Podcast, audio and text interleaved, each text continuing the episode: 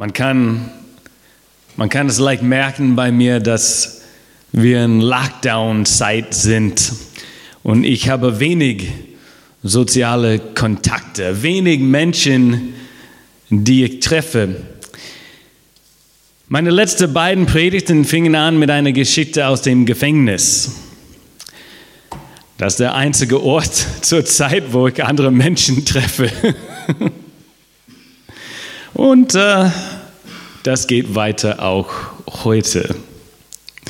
Diese Woche im Gefängnis in Bibelstunde diskutierten wir Erwartungen an Gott. Und ich habe gefragt, ob sie jemals enttäuscht waren von Gott. Und sie fanden diese Frage seltsam.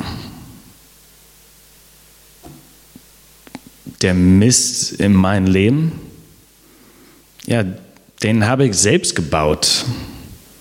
Ich bin vielmehr enttäuscht mit mir selbst, nicht mit Gott. Naja, okay, dachte ich. Gute Antwort. Lass uns das ein bisschen theologisch ausbauen. Meinst du, dass Gott auch mit dir enttäuscht ist? Und wie geht er damit um? Und das bringt uns zu der Jahreslosung und auch zu der Thema für heute Barmherzigkeit.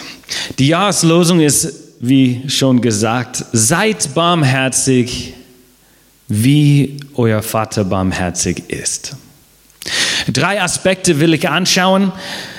Erstens, wie geht Gott mit Menschen um? Zweitens, wie gehen wir mit Menschen um? Und drittens, wie gehen wir mit uns selbst um? Erstens aber ein Blick in den Kontext. Die Losung kommt aus Lukas Kapitel 6. Und die, die in den Bibelkurs waren, die wissen, Lukas Kapitel 6 ist, äh, das ist ein, ein, was man nennt, die Feldrede. Feldrede ist der lukianische Pendant zu der Bergpredigt. Der Bergpredigt findet man in Matthäus. Die Feldrede ist aber viel kürzer und sehr kompakt. Jesus kommt Schlag auf Schlag mit seinen Gedanken, mit seiner Lehre. Es ist fast wie ein Maschinengewehr. Pat, das, das, das, tat, tat, tat. Und fast jeder Vers ist ein Predigtwert für sich allein. Ich lese uns nun ein Stück von der Feldrede und versuche dabei zu konzentrieren, denn wie gesagt, Vieles kommt sehr schnell. Jesus spricht, ich aber sage euch, die ihr zuhört, liebt eure Feinde, tut wohl denen, die euch hassen, segnet, die euch verfluchen, bittet für die, die euch beleidigen. Und wer dich auf die eine Backe schlägt, dem biete die andere auch dar. Und wer dir den Mantel nimmt, dem verweigere auch den Rock nicht. Wer dich bittet, dem gibt. Und wer dir das Deine nimmt, von dem fordere es nicht zurück. Und wie ihr wollt, dass euch die Leute tun sollen, so tut ihnen auch. Und wenn ihr liebt, die euch lieben, welchen Dank habt ihr davon? Denn auch die Sünder lieben, die ihnen Liebe erweisen. Und wenn ihr euren Wohltätern wohl tut, welchen Dank habt ihr davon? Das tun die Sünder auch. Und wenn ihr denen leid, von denen ihr etwas zu bekommen hofft, welchen Dank habt ihr davon? Auch Sünder leihen Sündern, damit sie das Gleiche zurückbekommen. Vielmehr, liebt euer Feinde und tut Gutes und Leid, ohne etwas dafür zu erhoffen. So wird euer Lohn groß sein und ihr werdet Kinder des Höchsten sein. Denn er ist gütig gegen die Undankbaren und Bösen. Seid barmherzig, wie euer Vater barmherzig ist. Und richtet nicht, so werdet ihr auch nicht gerichtet. Verdammt nicht, so werdet ihr nicht verdammt. Vergebt, so wird euch vergeben. Gebt, so wird euch gegeben. Ein volles, gedrücktes, gerüttetes, überfließendes Maß wird in euren Schoß gegeben. Denn eben mit dem Maß, mit dem ihr messt, wird man euch messen.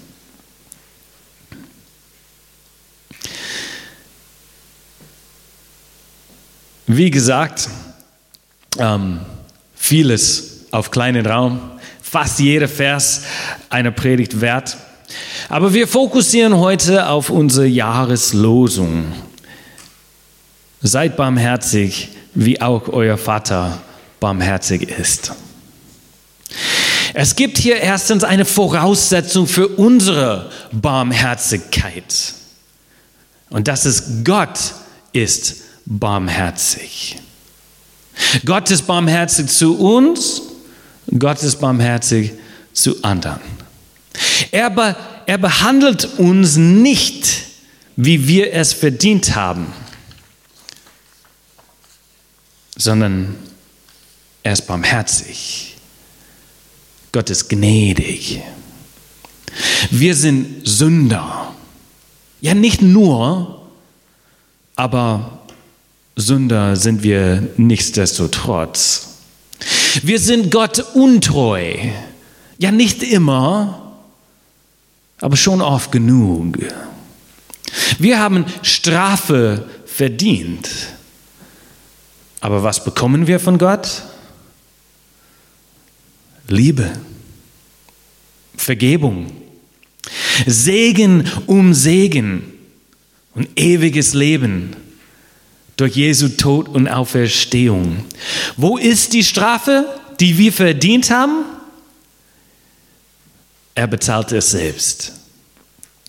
Unser Vater ist barmherzig. Und so sollen wir das auch sein. Und hier ist das Problem, was ich oft sehe. Die Menschen, die die Barmherzigkeit Gottes großschreiben, sind häufig die strengsten Menschen, die strengsten Kritiker zu anderen Menschen und sind dann auch sehr streng mit sich selbst. Sie verlangen viel von anderen. Sie sehen immer das Defizit in anderen Menschen. Vielleicht kennst du solchen Menschen. Vielleicht bist du so ein Mensch. Sie haben für, für alles eine Kritik. Alles wird kritisiert. Sie erlauben keine Schwäche, auch nicht bei sich. Bei Gott geht es schon um Gnade. Aber bei mir geht es um Leistung.